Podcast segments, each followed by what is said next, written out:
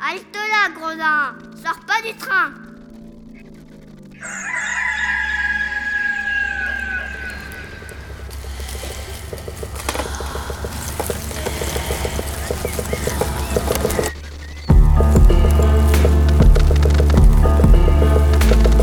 Dès ma plus tendre Plus on est jeunesse, malheureux, plus on souffre. Il faut plaindre les affligés. C'est une loi loi de l'humanité. puis de manière ou d'autre, les consolations arrivent et la douleur s'en va. Damit durch mich ein Unrecht Je me propose de raconter sans nouvelles ou fable, ou parabole, ou histoire, à notre. L'an 1348, la peste se répandit dans Florence. On trouvera dans ces nouvelles plusieurs aventures galantes, tant anciennes que modernes. Bonjour, nous sommes le 21 mars 2020. Je m'appelle Servane Ducor. Je suis euh, à Paris, chez moi, et je vais vous lire la huitième nouvelle de la quatrième journée du Décameron, qui s'appelle La force du sentiment.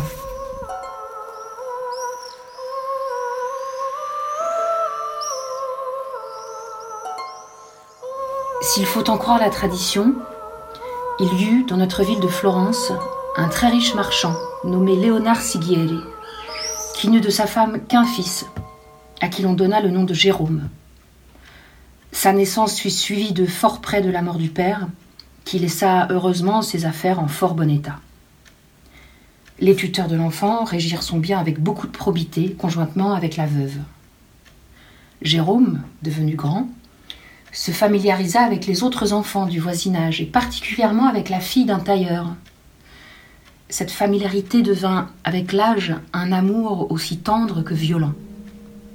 Jérôme n'était content que lorsqu'il était avec cette fille, ou qu'il la voyait, ou qu'il parlait d'elle. Sa mère s'en aperçut, elle lui en fit des reproches et le châtia même plusieurs fois à ce sujet.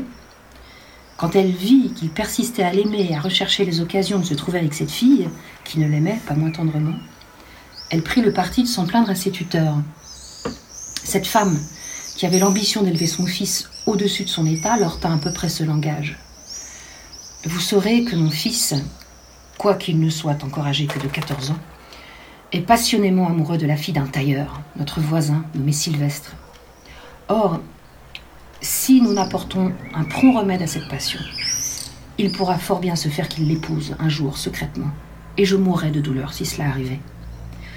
Pour prévenir ce malheur, je serais d'avis que nous l'envoyassions dans quelque ville éloignée chez un bon négociant. Je suis intimement persuadé qu'il n'aura pas plutôt perdu de vue l'objet dont il était pris qu'il l'oubliera. Et à son retour, nous pourrons le marier à une demoiselle de bonne maison. Les tuteurs approuvèrent fort son avis et lui promirent de se prêter de tout leur pouvoir à ses vues. Ils appellent d'abord le jeune homme dans le magasin.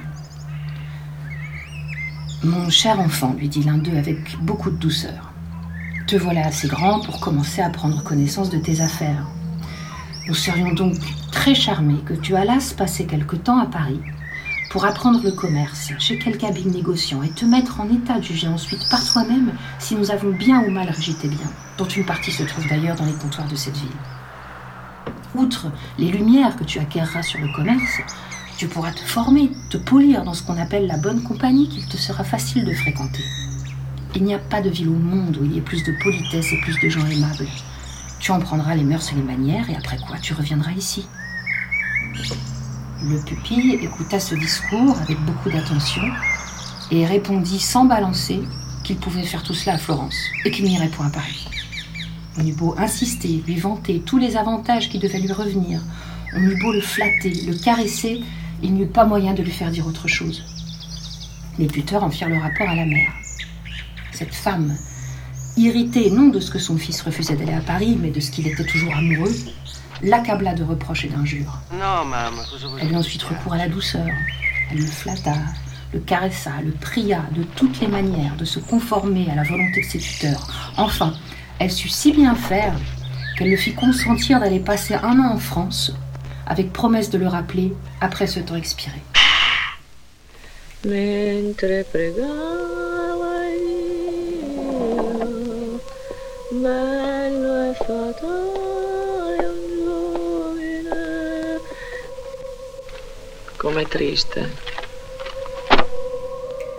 Un an plus tard, de retour enfin dans sa patrie, toujours possédé du même amour, et impatient de savoir des nouvelles de celle qui en était l'objet, Jérôme s'empresse d'en demander en attendant qu'il puisse la voir.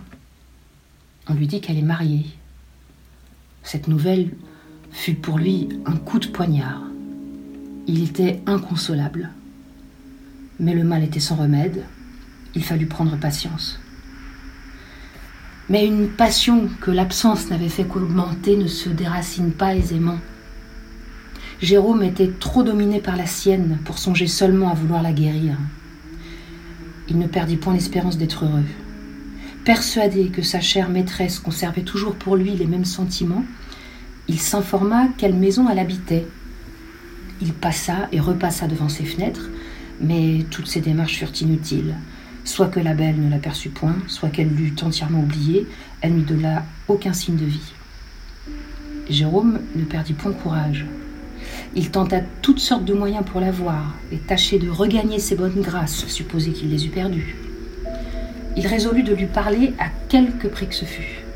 Il forme donc le projet de s'introduire secrètement dans sa maison. Après avoir guetté le moment favorable, il entre, sans être aperçu, un soir qu'elle et son mari étaient allés veiller chez un de leurs amis. Il se cache dans la chambre à coucher, derrière un lit de camp. Là, le cœur agité par l'amour et la crainte, il attendit qu'ils fussent rentrés et couchés. Aussitôt qu'il comprit que le mari dormait, il alla, sur la pointe des pieds vers le lit, du côté où la femme s'était couchée. Encouragé par le sommeil du mari qui ronflait, il se hasarda à poser sa main sur la gorge de son ancienne maîtresse, et se courbant en même temps, il lui dit d'une voix extrêmement basse Ne dis rien, ma chère amie, si tu ne dors pas. Je suis Jérôme, ton bon ami, qui ne peut vivre sans t'aimer et qui t'aimera jusqu'au tombeau. Ne dis rien, je t'en prie. La belle, qui ne dormait pas, faillit se trouver mal de frayeur. À quoi vous exposez-vous lui répondit-elle, toute tremblante. Au nom de Dieu, au nom de l'attachement que vous dites avoir pour moi, retirez-vous, je vous en conjure. Si mon mari se réveille, vous êtes perdu, et vous serez cause que nous vivrons mal ensemble, ce que nous n'avons pas fait jusqu'ici. Il m'aime, il me rend heureuse. Vous êtes trop honnête pour vouloir troubler notre repos. Qu'on juge de l'impression que dut faire ce discours sur le cœur du jeune homme, il en fut extrêmement affligé. Il ne cessa pourtant pas de rappeler à sa maîtresse leur amitié passée, de lui jurer que l'éloignement et l'absence, au lieu de nuire à sa tendresse, n'avaient fait que l'augmenter. Il lui déclara que si elle ne consentait pas à l'aimer comme autrefois, il se tuerait de désespoir.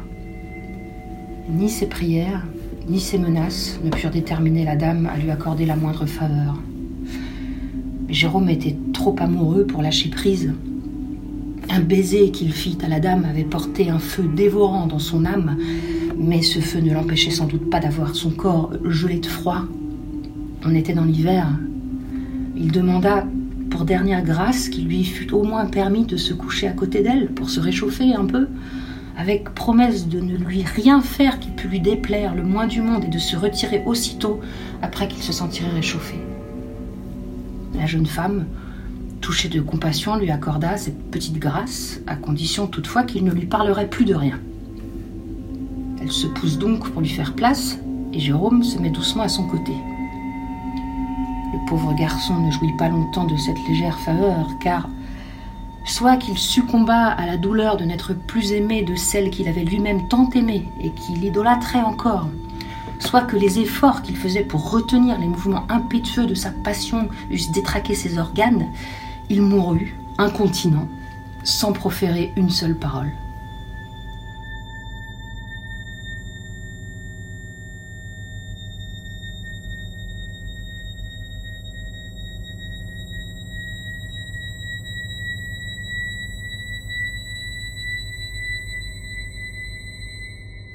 Belle, surprise de sa grande tranquillité et voyant qu'il ne se pressait point de se retirer, prit le parti de l'en prier. Comme elle ne recevait point de réponse, elle crut qu'il s'était endormi. Elle avance alors la main et se met en devoir de l'éveiller. Étonnée de le trouver froid comme glace, elle le touche, le secoue, le retouche, et ne doute pas qu'il ne soit mort.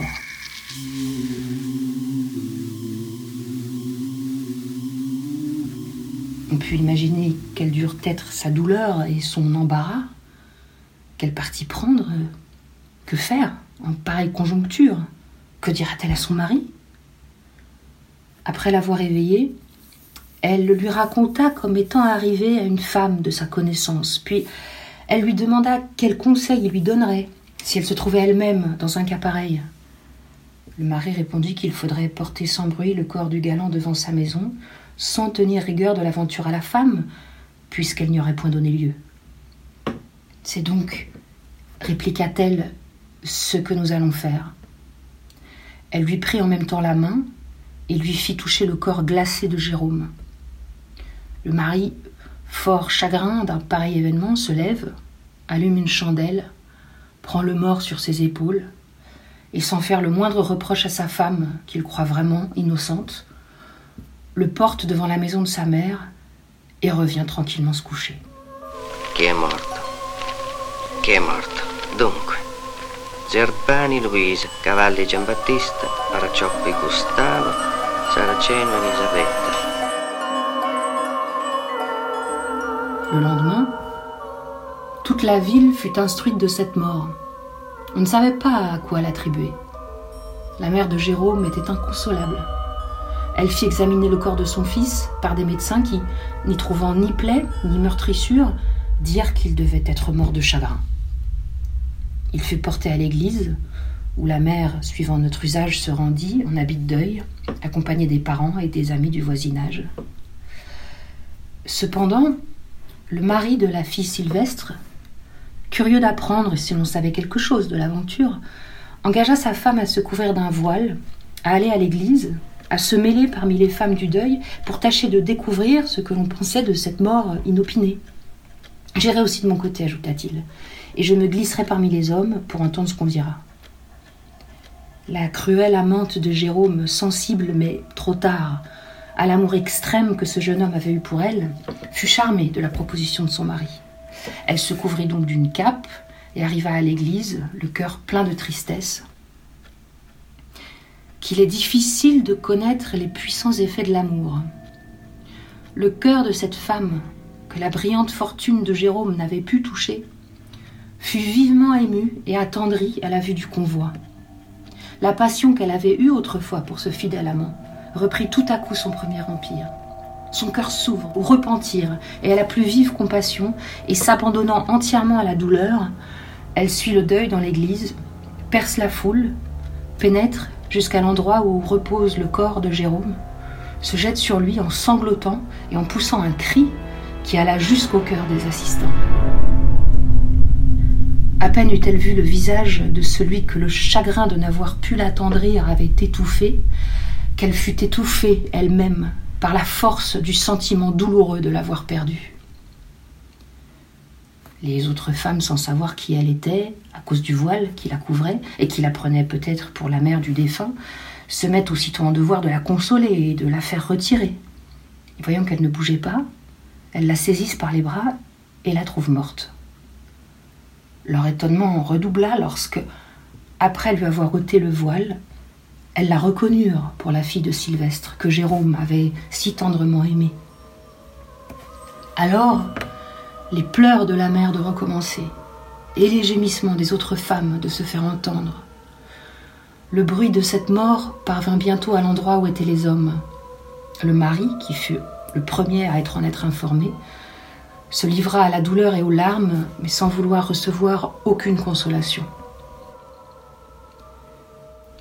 L'excès de son affliction ne lui laissant plus l'usage de la raison, il se mit à compter ce qui était arrivé la nuit précédente et chacun vit plus clairement la cause de la mort de ce couple d'amants infortunés.